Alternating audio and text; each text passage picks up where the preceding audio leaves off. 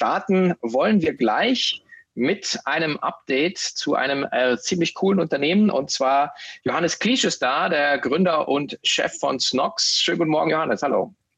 Guten Morgen. Danke, dass ich hier sein darf und liebe Grüße nach Dubai. Ja, danke dir. Herzlich willkommen zu Cheftreff, dem Future Retail Podcast von Sven Ritter. Im Gespräch mit den Machern und Innovatoren der digitalen Handelsszene.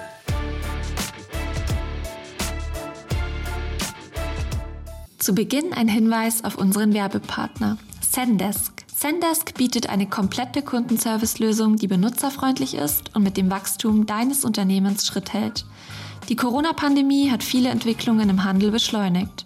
Sie hat aber auch das Kundenverhalten und die Erwartungen nachhaltig geprägt und verändert. Eines ist klar, der Handel muss handeln, um dem radikalen Erwartungsdruck der Kunden gerecht zu werden. Kundenservice-Teams im Handel haben zahlreiche Herausforderungen zu bewältigen. Mit der Customer Experience Software von Zendesk gelingt es, diese Herausforderungen anzugehen und so die Erwartungen der Kunden zu erfüllen. Egal ob Startup oder Großunternehmen, die Software von Zendesk passt sich an die Anforderungen von Unternehmen jeder Größe an, auch an deins. Überzeug dich selbst von den maßgeschneiderten Lösungen und geh auf www.zendesk.de. Zendesk schreibst du dabei mit Z am Anfang. In den Shownotes findest du außerdem einen Link zum kostenlosen White Paper. Dort erfährst du, welche Herausforderungen auf Kundenservice-Teams warten und wie diese bewältigt werden können. Viel Spaß dabei. Du, ähm, wir hatten ja schon die, die Gelegenheit und für alle die, die unseren Cheftreff noch nicht gehört haben, glaube ich, äh, kann man den nochmal wärmstens empfehlen. Aber es ist ja schon extrem viel Zeit seitdem vergangen und äh, wie man ja immer weiß, in, in, einem, äh, in einem jungen Unternehmen, Startup würde ich jetzt gar nicht mehr sagen, ihr seid ja schon ein bisschen länger so unterwegs, aber sagen, es ist ja ein Jahr gefühlt wie sieben Jahre. Deswegen vielleicht einfach nochmal, stell dich nochmal kurz vor, wer bist du, was machst du und dann springen wir direkt rein. Ja, also wie du schon ein paar Mal gesagt hast, mein Name Johannes. Ich bin einer von zwei Gründern von Snox. Äh, ich habe das gemeinsam mit meinem Cousin Felix gemacht. Vor fünf, sechs Jahren haben wir Snox gestartet. Wir verkaufen am Ende des Tages Socken, Unterhosen, äh, nicht nur Herren, sondern auch äh, für die Damenwelt auf Amazon gestartet, inzwischen auch im Online-Shop und wie man das jetzt so neudeutsch sagt, also ein D2C-Unternehmen, Direct to Consumer und ja, war eine geile Zeit, muss sagen. Ist eine absolute Achterbahn jetzt die letzten fünf, sechs Jahre gewesen, aber es macht nach wie vor Spaß. Deswegen freue ich mich hier zu sein und ein bisschen aus dem Nähkästchen zu plaudern. Ja, ihr habt ja ähm, äh, eigentlich in den wilden Zeiten so angefangen, so 15 zu 16, wo man sagen, wo einfach dann, also mittlerweile würde ich sagen, so ähm, jeder, der sich mit E-Commerce auskennt, da ja gesagt hat, ja, ich mache ein Direct-to-Consumer-Business, ich fange auf den Marktplätzen an.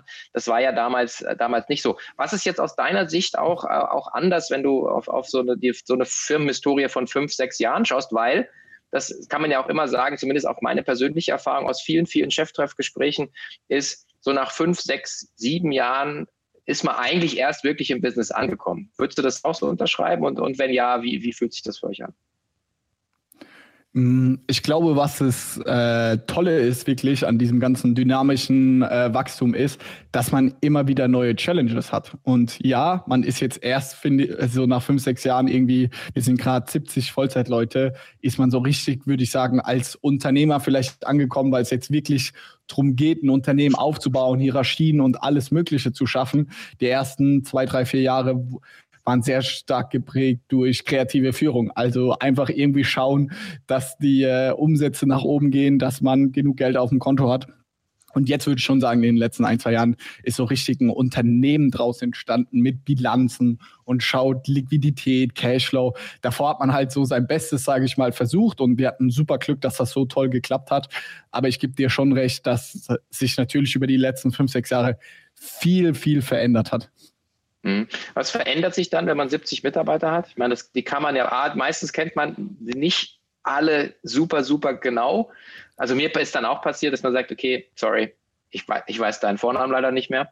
Ähm, und, äh, und gleichzeitig würde ja die Führungsspanne von zwei Leuten auf 35 anwachsen. Das heißt, ihr habt natürlich wahrscheinlich auch äh, andere, andere Ebenen einziehen müssen, oder? Ja, extrem. Und bei uns war das im Jahr 2020, da waren wir so um die 30 Leute. Mhm. Da hat es bei uns angefangen. Und das war, würde ich auch so sagen, jetzt von den fünf Jahren war so das dritte, vierte Jahr um die 30 Leute war das äh, most challenging. Also das war wirklich tough, wo du quasi die erste Führungsebene einziehen musst. So bei uns heißt es Teamleads. Äh, das ist uns extrem schwer gefallen, die richtigen Leute dafür auszusuchen. Und äh, mit äh, einem Bein bist du irgendwie noch operativ tätig. Mhm. Und mit dem anderen bist du schon in der Mitarbeiterentwicklung oder solltest du es eigentlich sein, machst es aber nicht so. Und es entsteht dann Unmut in der Firma. Und äh, ja, jetzt mit 70 Leuten muss man sagen, man macht halt nichts mehr operativ, sondern sage ich mal nur noch Strategie bestmöglich. Man hat nur noch seine Directs, Teamleads, mit denen man sich wöchentlich, zweiwöchentlich austauscht und überlegt halt, wo sind die nächsten Wachstumsfelder, ähm, weil man, sage ich mal, in den Feldern, wo man in der Vergangenheit gewachsen ist, bei uns jetzt Facebook Ads, Amazon, FBA etc., die hat man jetzt sehr gut abgegeben an jemanden, der das noch besser inzwischen kann als man selber. Und ich bin jetzt eher auf der Suche, gerade weil ich, sage ich mal, unser Head of Sales bin. Ich bin auf der Suche nach Wachs neuen Wachstumsfeldern oder zum Beispiel bei mir ein großes Thema ist gerade ein Data Warehouse aufzubauen. Wir haben so viele Daten, können die aber nicht verarbeiten in der Vergangenheit, weil wir nur unsere Insellösung haben lass uns die mal konsolidieren und lass uns mal die Daten irgendwie in Deep verstehen. Und so ändert sich deine Arbeitsweise äh, über die letzten Jahre. Mhm. Heißt aber auch, dass du ja als, als Führungskraft ja auch ähm, ein ganz anderes Skillset ja brauchst. Also was du vorher sozusagen knietief in Operations mit der Machete äh, durch den Dschungel bei Regen im Dunkeln, musst du jetzt ja eher wahrscheinlich über Funk äh, den, den Teams sagen, nee, hier, was ich rechts ist die, das ist die Flussmündung. Also, also wie, wie, wie macht man das? Also ist das Learning by Doing oder kann man das, kann man das lesen?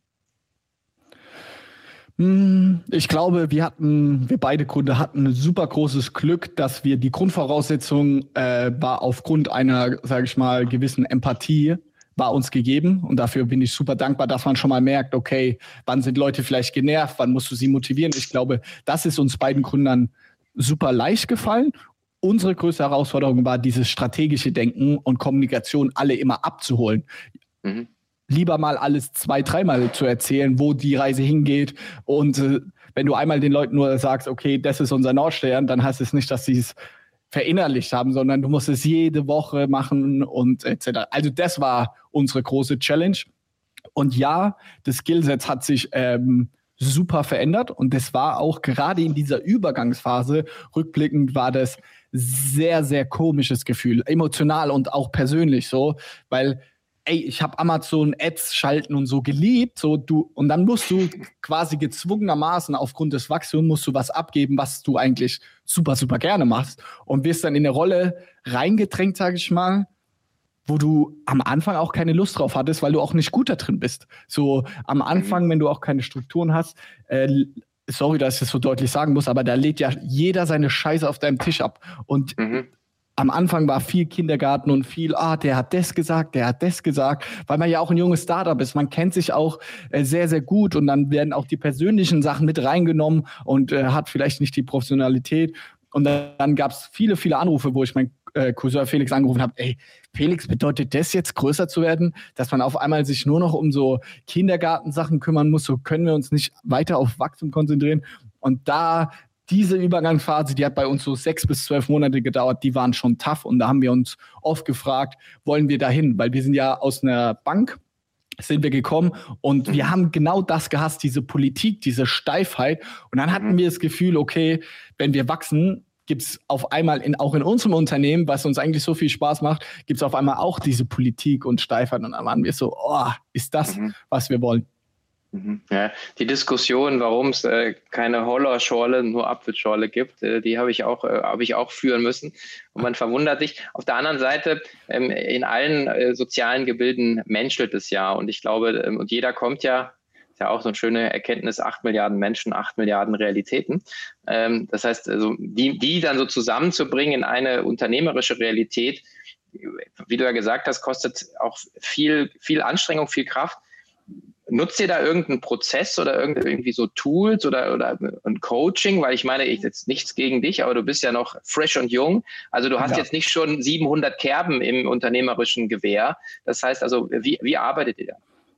Ja, definitiv. Äh, lustigerweise ist es wirklich Zufall, aber Ein Buch, was ich wirklich empfehlen kann, ist äh, Scaling Up. Ich weiß nicht, kennst du das?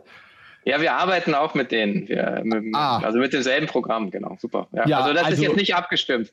Also wirklich nicht. Und ich habe es schon ein paar Mal gelesen. Ich habe es aber jetzt, weil wir gerade ins neue Office gezogen sind, habe ich es verloren. Und deswegen habe ich es neu bestellt. Deswegen liegt es hier lustigerweise. Also das hat uns extrem geholfen. Also jede, sage ich mal, der in so einem Wachstumsphase Startup arbeitet, kann ich nur empfehlen, das mal zu lesen, weil man dann auch realisiert, es gibt Höhen und Tiefen und es gibt verschiedene Punkte, wo man sehr profitabel ist oder ähm, zu kämpfen hat. Also das hat uns extrem viel geholfen. Nichtsdestotrotz war diese Übergangsphase, wie ich gesagt habe, sechs bis zwölf Monate sie war so lang, gerade weil wir alles Learning by Doing gemacht haben und eben nicht einen Coach uns geholt haben oder irgendwie. Wir arbeiten jetzt gerade mit, äh, fangen wir gerade an, unsere Führungskräfte zu coachen, äh, mit jemand externen. Und wir hatten auch letztes Jahr ein Strategie-Meeting, weil in der Mitarbeiterumfrage rauskam, dass wir zu wenig Strategie kommuniziert haben. So jetzt in den letzten zwölf Monaten äh, arbeiten wir mit extern, aber die ersten drei Jahre überhaupt nicht. Und das war auch ein Fehler von uns. Es war aber auch so, wenn du mit 4000 Euro deine Firma startet, wie das bei uns der Fall war, da drehst du jeden Euro um. Wir sind bootstrapped, wir haben keine Investoren drin. Da überlegst du dreimal, ob du für einen externen Berater 10.000, 20.000 Euro ausgibst oder ob du das lieber in Ware steckst, um nicht ausverkauft zu sein, äh, um weiter wachsen zu können.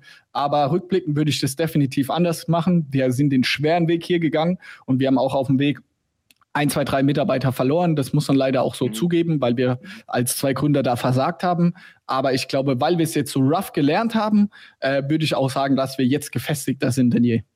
Mhm, mhm, ja. ja, ehrliche Worte, finde ich super. Ähm, also ich, ich stehe auch dazu, zu den Dingen, die ich nicht kann. Wir haben, äh, ich bin ja schon ein bisschen länger im Game und wir haben äh, 2020 ja auch mit der für uns doch recht schwierigen unternehmerischen Situationen für K5 haben wir ähm, auch das Scaler-Programm, was ich kenne. Ich kenne auch die, die Gründerjungs hier in Deutschland. Und wir haben dann aber entschieden, einen Coach dann sogar zu nehmen, der uns begleitet, weil ich gesagt habe, ich will selber als sagen unternehmerische Ressource auf der Firma, also inhaltlich arbeiten. Ich möchte aber nicht das Team durch den Prozess coachen, weil ich dann habe ich irgendwie gedacht, ich kann nicht beide beide Hüte aufhaben ähm, und äh, hat, hat auch viel Geld gekostet, aber am Ende bringt es halt viel mehr. Also ist immer lustig, so counterintuitive denkst du so, nein, nein, nein, ich behalte alles Geld und dann denkst du dir, nee, aber du steckst es rein und kriegst es halt zehnmal wieder zurück. Aber es Voll. ist immer so eine echte Überwindung auch dabei, ja. Also, und das haben wir verkackt, das muss ich sagen. Wir hätten viel schneller, ähm, 2020 sind wir nur um 60 Prozent gewachsen, sonst mhm. haben wir, und letzt, äh, genau aus diesem Grund, und letztes Jahr sind wir um 260 Prozent gewachsen. Äh, mhm. Weil als wir das dann gelöst hatten, wieder diese, okay, wer macht was, klare Hierarchien, wer ja. muss was tun, dann ist es wieder abgegangen, weil jeder war genau gesettelt, mhm. jeder hat seine mhm. OKRs, seine KPIs und mhm. dann kannst du wieder Vollgas geben.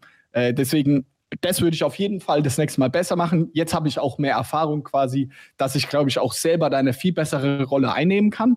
Nichtsdestotrotz ähm, ist es einfach so, dass externe Leute und wenn jemand externes zu dir sagt, hey, du musst dich so und so verändern, ist es was anderes, als wenn das dein Chef zu dir sagt, mit dem du vielleicht auch eine, einen sehr guten persönlichen Draht hast, das ist eine ganz andere Kommunikationsebene. Also deswegen kann ich dir das, kann ich da nur zustimmen, dass das einfach uns extrem viel geholfen hätte.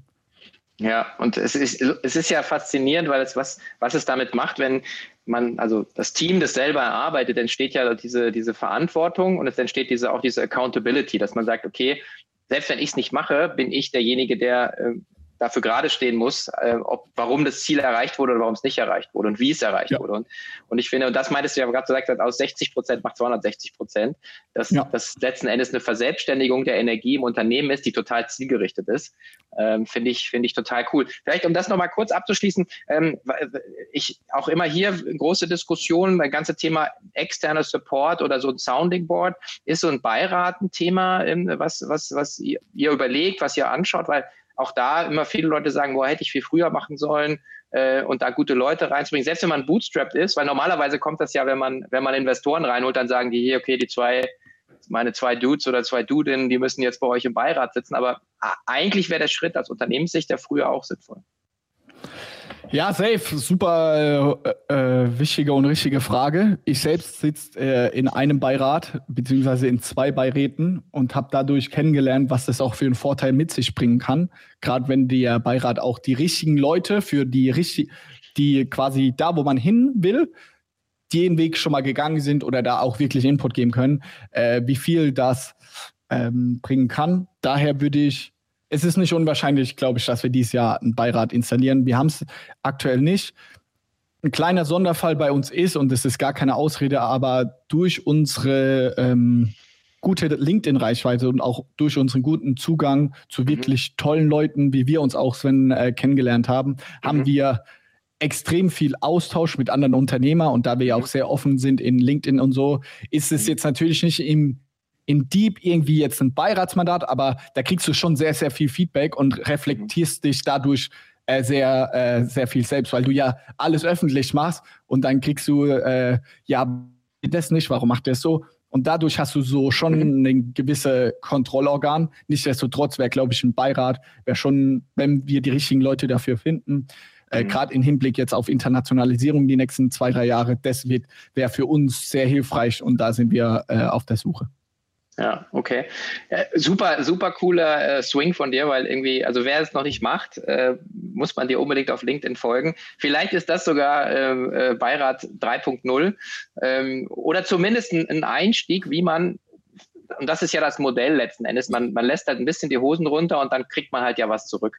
Also das ist ja eben, du, du kannst ja nicht nur sagen, du nimmst, du nimmst, sondern du musst ja eben auch was geben. Und, äh, und deswegen, ähm, du hast selber das Stichwort genannt, würde ich jetzt gerne ein bisschen mehr so ein bisschen auch einen kleinen Strategieschwenk machen.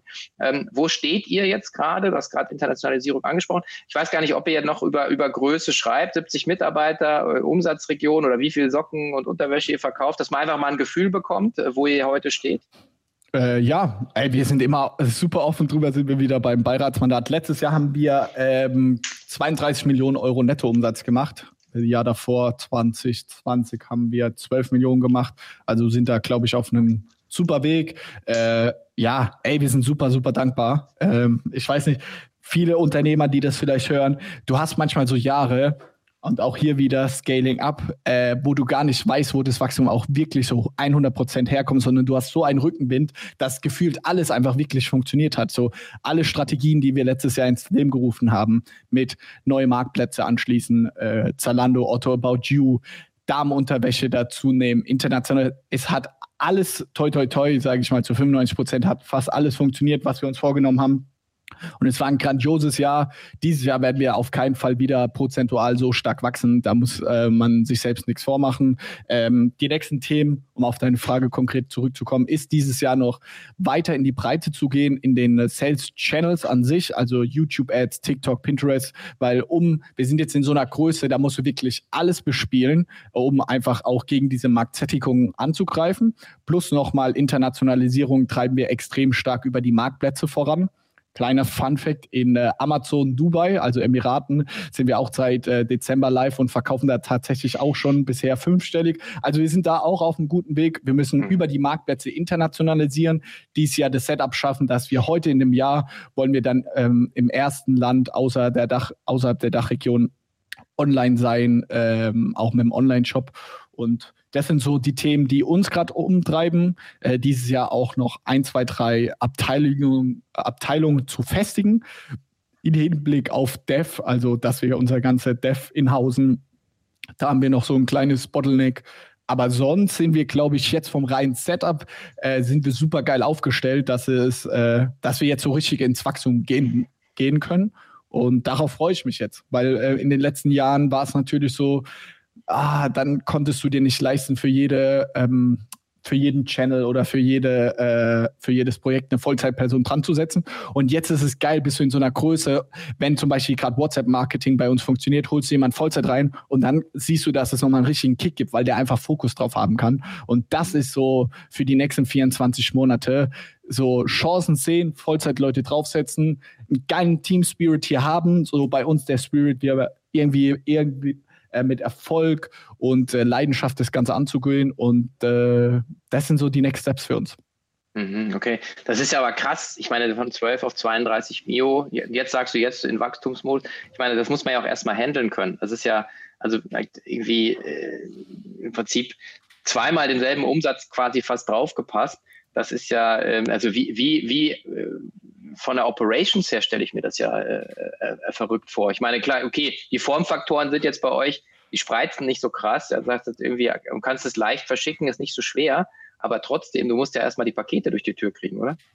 Ja, und äh, was unser großer Vorteil ist, dass wir sehr lean aufgestellt sind. Also wir haben komplett outgesourced auch letztes Jahr. Äh, war ein richtig wichtiger Punkt. Dadurch sind diese äh, klassischen Operations-Themen sind uns zum Glück nicht zu krass irgendwie auf die Füße gefallen, wie jetzt, äh, wenn man das komplett in-house hatte. War auch 2020 so. Hatten wir das Lager noch in-house und dann standen wir zwei Gründer Tag und Nacht noch im Lager, weil es so durch die Decke gegangen ist und wir die Sachen verpacken mussten. Also wir haben viele Sachen, die nur durch Menschen skalierbar sind, haben wir outgesourced bis auf den Kundenservice. Also Logistik, all diese Themen haben wir outgesourced, Kundenservice haben wir in-house und da haben wir auch letztes Jahr 100% gestruggelt. Wir hatten zwischenzeitlich Antwortzeiten von einer Woche. Katastrophal. Wir haben aus den Fehlern gelernt. Jetzt ist unser NPS mit dem Service äh, so gut wie nie. Also auf den Punkt zu kommen, ja, wir haben gestruggelt mit den äh, Operations, aber wir haben sehr, sehr viel Leidenschaft und auch Arbeit reingesteckt, dass das überschaubar war.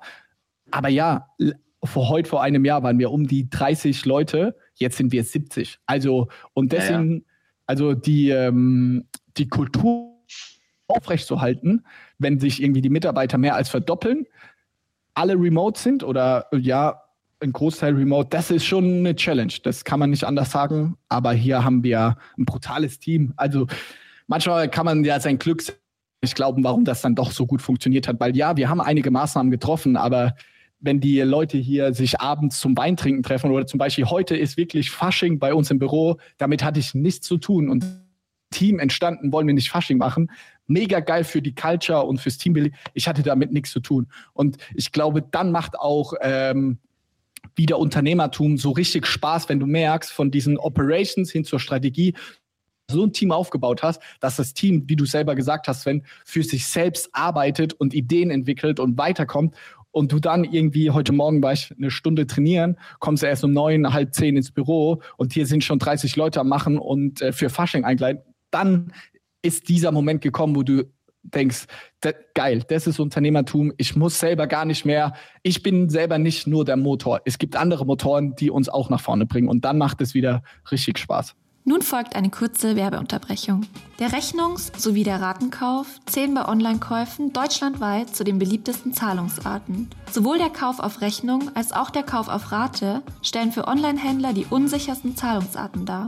Das stellt vor allem Unternehmen wie zum Beispiel Fashionet vor eine Herausforderung. Wenn der Kunde seine Bestellung tätigt und sich bei Checkout für den Rechnungs- oder Ratenkauf entscheidet, erfolgt zunächst eine Prüfung seiner Bonität. Dies geschieht auf Basis der von ihm eingegebenen Informationen sowie bereits vorhandener Daten. Aufgrund unterschiedlicher Transaktionscharakteristika kann der Kauf auf Rechnung oder Rate nach Prüfung abgelehnt werden. Der Kunde wird dann auf eine sichere Zahlungsart ausgesteuert, zum Beispiel Vorkasse. Dieser Prozess ist zeit- und personalaufwendig. Außerdem leidet auch die Customer Experience, sodass der Online-Händler eine Vielzahl an Kunden während des Checkouts verliert und so Umsatzeinbußen in Kauf nehmen muss. Mit der Open Banking-Lösung der Partner Fintech Systems und Experian geht Fashionet einen für Online-Händler vollkommen neuen Weg und kann seine Potenziale zukünftig um ein Vielfaches ausschöpfen. Kunden, die bisher beim Checkout-Prozess abgelehnt wurden, erhalten im Rahmen der Open Banking-Lösung eine sogenannte Second Chance. Seit Einsatz der Open Banking-Lösung verbucht Fashionet eine deutliche Steigerung der Conversions und somit des Umsatzes. 40 Prozent der Kunden, bei denen um Prüfung des Kontos gebeten wurde, stimmten dieser auch zu. Davon wurden letztlich 65 Prozent für Rechnungs- bzw. Ratenkauf zugelassen. Experian kombiniert Daten, Technologie und Advanced Analytics mit branchenspezifischer Expertise im Risk Management Bereich, vereint in innovativen Decisions-Plattformen und Analytics-Dashboards. Damit bietet der weltweite Marktführer für Informationsdienstleistungen Unternehmen die jeweils beste Basis für ihr Risiko-, Betrugs- sowie Identitätsmanagement. In den Shownotes findet ihr einen Link zu einem Video von Experian gemeinsam mit Fashionet. Dort könnt ihr mehr spannende Insights und Ratschläge zur Conversion-Optimierung gewinnen. Oder einfach unter www.experian.de. E-X-P-E-R-I-A-N.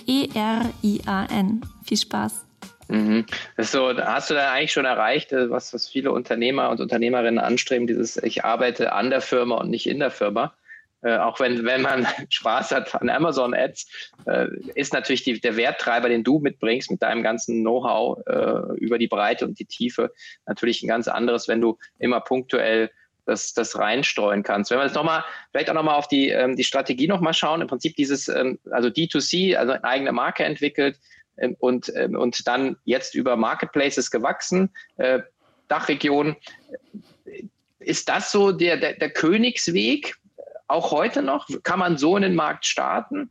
Kann man das heute auch noch empfehlen? Oder, oder ist da der Zug schon ein bisschen abgefahren, weil Amazon, wenn man drauf geht, zum Teil ähm, ja also eigentlich wirklich keine gute UX mehr bietet, weil die, die Ergebnisse, die ausgespielt werden, sind zum Teil, ich bin ja lange, lange treuer Amazon-Kunde, werden halt immer schlechter, weil halt so viel drauf ist auf dem Marktplatz. Ist das, ist das noch ein Weg, den man gehen kann?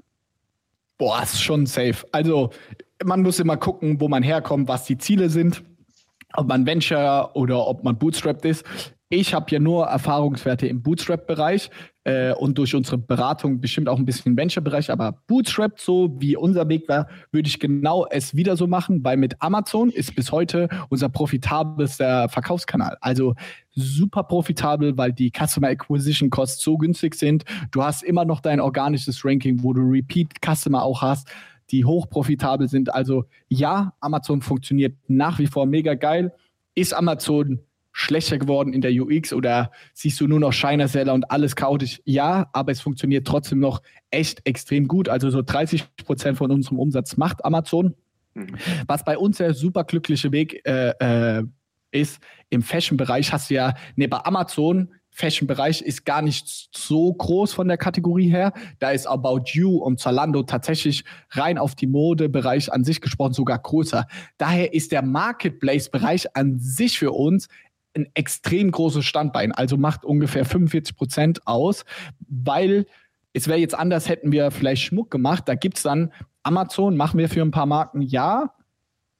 Schmuck wird auch auf Amazon gekauft, aber super klein, super überschaubar und Zalando und About You zu vernachlässigen. So, wir in unserem Fashion-Bereich ist extrem Marktplatzgeschäft und äh, Marktplatzgeschäft ist tendenziell nicht immer, aber super profitabel und da haben wir einfach Glück und das haben wir uns am Anfang auch nicht, sage ich mal, krass strategisch ausgesucht, die Kategorie, aber wir merken jetzt, wie viel Glück wir eigentlich hatten, dass wir genau auf einem Fashion-Produkt, wo viel Marktplätze ist, wo du profitabel sein kannst, in Kombination, dass es auch ein Verbrauchsprodukt quasi ist, also wo du hohe Retention Rates hast, haben wir einfach super, super viel Glück gehabt. Äh, Gerade wenn man jetzt so mit Beiratleuten spricht oder Strategen und du machst ja jetzt so, hey, wo soll es hingehen, merkst du eigentlich mal, wie genial, aber einfach nur durch richtiges Timing und Glück eigentlich unsere Basic-Kategorie ist.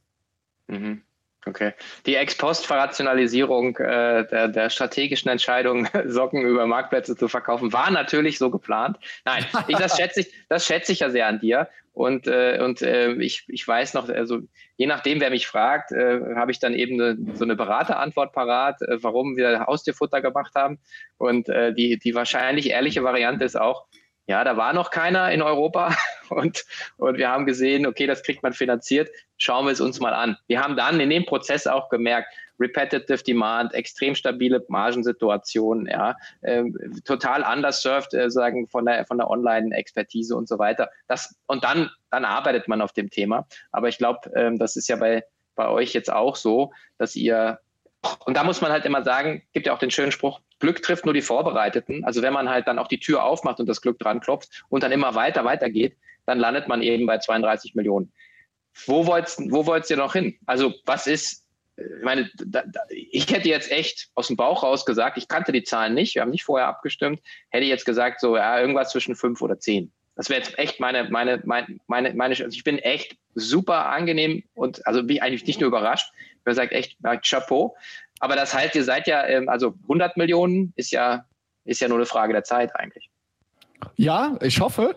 Ähm, und das ist mhm. natürlich so jetzt in Zahlen gesprochen der nächste crazy große Milestone. Also das wäre, glaube ich, auch D2C äh, äh, Deutschland. Wenn wir die 100 Millionen knacken, da gehören wir dann, glaube ich, schon in die Champions League damit mit den Zahlen, so was man jetzt auch im Marktumfeld hört. Ist auf jeden Fall unser Ziel. Ich glaube, die nächste große Challenge äh, und wo wir uns beweisen müssen. Wir sind jetzt im Basic, Basic Fashion Bereich, gehören wir in, den in Deutschland schon zu den äh, Top 3, je nachdem, welchen Zahlen man äh, glauben mag. Aber online D2C glauben wir, dass wir mit die Nummer 1 sind in der Absatzzahlen. Mhm. Falk hat einen höheren Preispunkt und alles. Okay, mhm. aber wir sind da ganz vorne. Unsere nächste große Challenge, um auf 100 Millionen plus zu kommen, ist, dass wir die Internationalisierung meistern müssen. Und mhm. das ist als D2C-Marke immer eine crazy Challenge. Also da musst du sowohl intern musst du irgendwie äh, neue Teams aufbauen, musst du über entscheiden Matrix-Organisation oder machst du Country-Teams, mhm. aber auch nochmal ähm, ja, auch von der Profitabilität. Du musst erstmal investieren, dann musst du trotzdem irgendwie dort wachsen, in Deutschland aber trotzdem dein Niveau halten oder nicht noch weiter wachsen. Also Internationalisierung ist das nächste große Brett, plus nochmal dieses Jahr wirklich auch granular alle Sales Channel zu meistern. Und für mich, meine größte Challenge ist hier, unsere, ich nenne es mal Performance Culture hochzuhalten, so dass wir sind letztes Jahr im Sales-Team so um die 15 Leute äh, gewesen. Mhm. Wir werden dieses Jahr auf 30 bis 40 anwachsen und trotzdem noch in den einzelnen Channels so diese absolute Leidenschaft und den Willen zu haben, so die der die beste Person darin zu sein, irgendwie das zu machen, zu testen, immer weiterzumachen, weil das hat uns groß gemacht, dass wir Amazon, es haben mit uns so viele auf Amazon angefangen, aber wir hatten die absoluten Laserfokus und die Leidenschaft, testen, testen, testen, dass wir die Besten darin werden und 2019 dann auch Verkaufspartner des Jahres werden. Also diese, Leid, äh, diese Leidenschaft für Sales und diese Optimierung von 15 mhm. jetzt auf 30, 40 ähm, heranwachsen zu lassen, wenn, wir, wenn uns das gelingt, plus die Internationalisierung, bin ich der absoluten Überzeugung, dass wir auch 100 Millionen plus schaffen können. Mhm. Das heißt also, äh, Leidenschaft, Performance-Kultur aufrechterhalten, geile Leute noch äh, finden, die also letzten Endes das Wachstum unterstützen. Ähm, ist Kapital ein Thema? Weil du sagst, oder wollt ihr weiter aus dem eigenen Cashflow wachsen? Also, äh, wenn wir sagen, wir haben keine Investoren, bei uns heißt es ja nicht, dass wir kein Fremdkapital aufgenommen haben. Das haben wir. Wir zwei Gründer sind Banker und äh, wir haben auch einen wirklich äh, grandiosen CFO. Daher ist die reine Finanzierung für uns ähm, kein Problem in dem Sicht oder Cashflow. Wir haben einen positiven Cash Conversion Cycle. Wir haben, sage ich mal, einige Millionen und das meine ich nicht arrogant oder irgendwas, aber Free Cashflow auf dem Konto und mhm. wir können auch jetzt, wir sind Banker, mit unserer Eigenkapitalquote äh, ist super, super stark, könnten wir auch einen zweistelligen Millionenbetrag äh, sofort Fremdkapital aufnehmen. Also wenn wir sehen, Mhm. Nächstes Jahr Frankreich oder so, da muss man vielleicht auch mal, äh, dreht sich das Cashflow äh, auch nochmal, weil man nochmal mehr investieren muss, weil man nicht so profitabel ist, sind wir schon auch äh, bereit oder haben die Möglichkeiten, äh, da dagegen zu steuern. Aber also wer nicht sagt, also Cash ist King am Ende des Tages und äh, man muss sich natürlich immer, bei uns ist die Faustformel, mindestens zwölf Monate Cash auf dem Konto liegen zu haben, zwölf Monate mal die Fixkosten und die Fixkosten werden mehr, deswegen muss der Sicherheitscashbestand natürlich auch entsprechend mitwachsen. Ähm, mhm. Ja, ist schon immer ein Thema, aber ist jetzt nicht die craziest Challenge. Also Leute zu finden, geile Kultur, Internationalisierung und neue Sales Channels zu meistern, das ist eher, die würde ich höher priorisieren, als jetzt ausreichend Cash äh, auf dem Konto zu haben. Mhm, okay, das heißt, äh, äh, potenziellen Investor, den nehmt ihr dann rein, wenn das Ding verkauft ja. ja die Frage ist ja, warum, warum machen das Leute? Und irgendwie, also es gibt ja viele Beispiele, auch ihr jetzt oder Christoph Behn, der lange gebootstrapped hat von der Kartenmacherei, äh, der dann halt äh, ein PE reingenommen hat, äh, aus verschiedenen anderen, also ist ja nicht immer nur Cash, sondern manchmal ist es ja auch, oder die Haarmänner, die jetzt äh, von Shopware, die jetzt gesagt haben, hey, wir wollen den nächsten Schritt gehen, USA, wir brauchen irgendwie einen Partner, der uns auch strategisch ein bisschen pusht. Das hat, hat ja immer viele Facetten und alle Leute denken immer nur an Geld, deswegen habe ich auch gefragt. Also das ist bei euch kein Thema mit eurem Setup, aber es kann natürlich eine andere Komponente mit reinbringen. Ohne Frage. Und es wäre gelogen, wenn ich nicht sagen würde, äh, dass man auch mal mit PEs spricht oder auch gesprochen hat. Und wir zwei Cousins, wir machen das jetzt seit fünf, sechs Jahren. Wir mhm. äh, haben bestimmt auch kein ganz verkehrtes Gehalt, aber man hat jetzt äh, durch das Startup-Wachstum haben wir ja noch nie eine Gewinnausschüttung oder irgendwas gehabt. Dadurch, äh, sage ich mal, unsere Eltern gehen in Rente und so. Da überlegt man natürlich schon zweimal, so eine Firma, was hat das für einen Buchwert auf dem Papier? Sage ich mal, müssen wir nie wieder arbeiten, aber realisiert hast du ja keinen Cent davon bisher. Mhm. Und äh, natürlich überlegt man sich da, ich glaube, das ist was ganz, ganz Natürliches. Und ja, Cashflow ist vielleicht nicht das Problem, aber wie wäre es denn, wir haben eine deutliche zweistellige EBIT-Marge, wie wäre es denn, könnten wir noch schneller wachsen und den EBIT vielleicht mal auf unter, nur einstellig runterkrachen zu lassen, aber jetzt dann die nächsten Jahre die Internationalisierung, die 100 Millionen nicht in zwei, drei Jahren zu erreichen, sondern in anderthalb Jahren. So, wie lang ist auch noch die Tür offen, sowas zu machen? Also, das sind ja genau diese strategischen mhm. Fragen. Also würde ich nicht pauschal aussagen, dass ein PE oder ein Investor äh, keine Sache für uns ist ja, am Ende des Tages will ich noch in 10, 20 Jahren äh, Socken verkaufen, weiß ich nicht. Aber ich glaube schon, dass ab einem gewissen Punkt, auch Sie in Gymshark etc., ab einer gewissen Größe brauchst du schon auch einen Investor, der, weil deine Wetten werden ja auch immer größer. Beispielsweise ja. wir äh, wir buchen gerade die Amazon-Startseite, weil wir brauchen ja immer neue Wachstumssachen, also neue Sachen, die wir ausprobieren. Da ist mal so eine Wette 200.000 Euro kostet die dann. Und aktuell haften für alle Kredite alles Felix und ich quasi privat noch mit, obwohl wir eine mhm. GmbH sind. Du weißt ja, wie es ist. Und die Wette, äh, nächstes Jahr werden wir nach Frankreich gehen. Das ist ein Multimillionenprojekt, weil du Leute einstellst, Warenbestand so. Da überlegst du schon, mache ich das immer auf meine Kosten oder bin ich jetzt bereit, mal Summe X abzugeben, um mhm. einfach ein paar Chips vom Tisch zu nehmen, ein bisschen ruhiger schlafen zu können und dann nochmal äh, stärker zu wachsen. Also das sind schon auch Sachen, die wir nicht äh, wahrscheinlich sehen. Ja, also ich glaube auch, also es ist ja nichts Ehrenrühriges und ich finde auch, äh, das der, der schöne Spruch, ein bisschen Cash behind the firewall. Äh, das äh, macht ja jeder, also jeder, der, der, alle Sinne beisammen hat, der sollte das tun. Auch in jungen Jahren sollte man ja sozusagen auf die nicht existente gesetzliche Rente wahrscheinlich dagegen ein Gegenmodell aufbauen. Ähm, und also zumindest für deine Generation, bei mir, ich weiß es gar nicht, ich habe nicht ausgerechnet. Ähm, ich glaube, ich habe gar nicht so viele Beitragsmonate. Aber die, die, also ich finde es auch, auch völlig okay und ähm, und was ja schön ist, wenn man ein Unternehmen gebaut hat, ähm, was was ein Team hat, was aus sich intrinsisch motiviert, das vorantreibt, ähm, stellst du das Unternehmen ja auch dafür auf, irgendwann mal ohne dein, dich und deinen Cousin vielleicht auch zu funktionieren, weil keiner weiß, was in 10, 20 Jahren ist. Ja. Das ist Fakt. Also in drei, vier Jahren sollten wir hier gar nichts mehr machen müssen. So, müssen. Ja, ja, ja. Ja, die, die hohe Kunst, okay.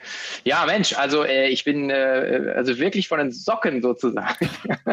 äh, also wirklich, ich habe gedacht, so ja, 10, 12, okay, vielleicht 15 Mio, aber in der Region, wo ihr jetzt seid, mit dem Upswing, das äh, ist ja ein komplett anderes, äh, anderes Game. Spannende Frage ist ja dann, wenn jetzt äh, dieses ähm, vom Marketplace auf den eigenen Shop, ähm, wie funktioniert da für euch die Mechanik? Also äh, ich meine, ich, ich bin zum Beispiel so alles, was so nicht Inspiration ist und da gehe ich schon immer so auf die klassischen Amazon Marketplace, weil ich sage, okay, it's no hassle, free, ja, ich weiß, alles hinterlegt, zwei Klicks, bumm, gib mir. Also, und ihr seid ja auch im, noch im Low-Involvement-Bereich, du hast gerade gesagt, ihr wollt eigentlich auch Produktpalette erweitern. Ähm, ist das auch so ein bisschen die Idee zu sagen, ja, ich will die Leute aus dem sozusagen Low-Involvement ins High-Involvement dann in den eigenen Shop reinbringen? Nee, eigentlich im Gegenteil. Also genau was du gesagt hast, du kaufst bei Amazon, weil es hassle-free ist. Deswegen konzentrieren wir auch uns extrem stark im Online-Shop hassle-free zu sein. Also wir machen extrem viel AB-Testing und gucken auch immer, dass die Verweildauer für eine Order möglichst kurz ist. Also das sehen wir. Umso kürzer, umso höher der Revenue per Customer. Ja, was für uns strategisch geht es gar nicht darum, Leute in unseren Online-Shop von Amazon, in unseren Online-Shop reinzudrängen mit Rabatten, mit irgendwelchen Mechaniken, um Amazon zu überlisten. 0,0. Wir sehen das alles als unterschiedliche Channels. Wenn du, Sven, lieber auf Amazon deine Socken verkaufst, dann kauf dir auf Amazon, da verdienen wir auch Geld.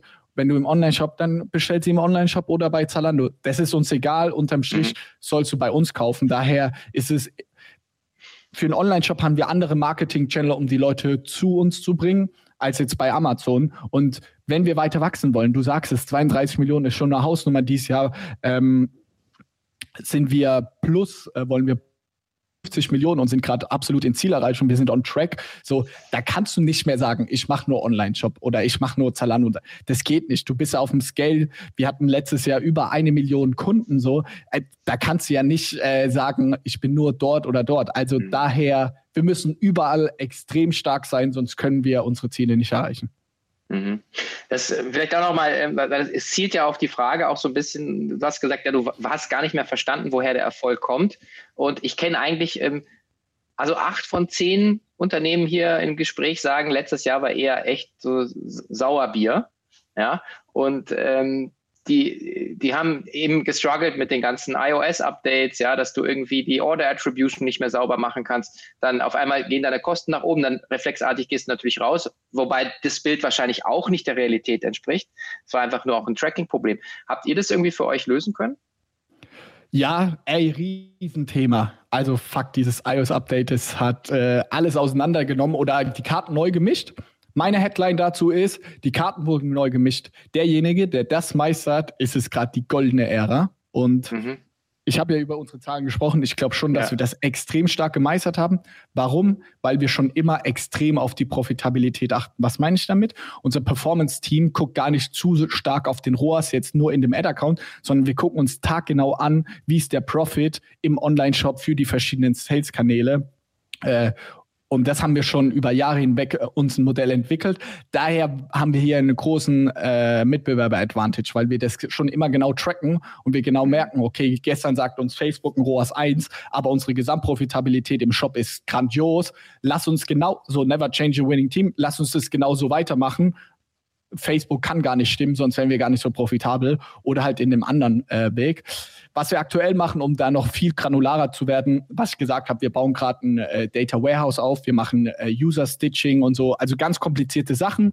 Und ich glaube, äh, das ist auch ein strategisches, großes Thema. Wir müssen viel mehr in unserem Marketingbereich jetzt von diesem kreativen hin zu datengetriebenen Modellen bauen. Zum Beispiel haben wir gerade mit einer Firma ein Modell entwickelt, wo wir Predictions machen für unser Performance Marketing, wo wir quasi unser Performance Marketing Team morgens eine Anleitung oder eine Anweisung bekommt oder eine Hilfestellung, wo gesagt wird, okay, das Wetter soll heute so und so sein und die Luftfeuchtigkeit des und des, der Wochentag so und so geh hoch oder runter mit dem Performance-Marketing-Budget. Und äh, da arbeiten wir gerade extrem dran, weil man sieht, wenn irgendwie ein Update in Facebook oder sonst was ist, kann das Geschäftsmodelle ähm, wirklich ins Wanken bringen. Und das kann mhm. dich wirklich verunsichern. Deswegen müssen wir unsere eigene Logik quasi bauen, dass wir unabhängiger davon werden, äh, weil wir viel mehr Daten haben und alle Daten kombinieren da sind wir gerade dran und äh, sind auf einem mega geilen Weg. Daher tat uns das iOS-Update im Vergleich zu anderen überhaupt nicht so weh. Okay, und dann zum Abschluss wie immer mal die Frage, ähm, wenn du jetzt nochmal zurückgehen könntest äh, zu dem Johannes von vor fünf, sechs Jahren, welche Erkenntnis würdest du ihm mitgeben wollen? Und wie gesagt, keine Fehlervermeidung, keine Aktien-Investment-Tipps, sondern sagen, was, was würdest du ihm gerne zuflüstern, was die Qualität deiner Entscheidungen ähm, vielleicht in der Nuance verbessern würde. Gäbe es da was? Ich bereue nichts und ähm, wir haben 32 Millionen gemacht. Wir haben mit 4000 Euro gestartet. Wenn ich jetzt mhm. anfangen würde und sage, das und das hätten wir besser gemacht, dann wäre ich ein arroganter Wichser. So, ey, wir hatten so viel, wir hatten so Glück und es ist so geil gelaufen. Ja, hätten wir 33, 34, 35 Mal, ja, aber überhaupt dahin zu kommen, bin ich schon so extrem dankbar. Daher tue ich mir mit so einer Frage schwer. Sicher wir ja im ersten Part viel drüber gesprochen haben, früher einen Berater zu holen, um Strukturen aufzubauen und da extern auch mal gerne Geld auszugeben und nicht da zu sein. Ähm, das wäre auf jeden Fall ein Tipp, was ich, äh, was ich dem früheren Johannes mitgeben würde. Mhm, ja, okay. Ja, wir haben es ja, wir haben ja, ich, es ist mal meine Abschlussfrage. Insofern haben wir die, die, ähm, die, äh, die erste Viertelstunde ja schon sehr darüber gesprochen. Also für alle, die, die nur das hören, auf jeden Fall kurz zurückspulen, weil für mich ist das auch nochmal eine echte, ein echter Hack für alle, die ähm, unternehmerisch äh, jetzt hier einfach Gas geben wollen. Und äh, insofern, ähm, ja, Johannes, mega Story, super geil, vielen, vielen Dank. Ähm, ich bin sehr happy, dass wir die Gelegenheit hatten. Ein geiler Talk, geiler Flow und ich drücke mega die Daumen und äh, ich bin gespannt, wenn wir die 100 Millionen haben, dann sprechen wir bestimmt wieder.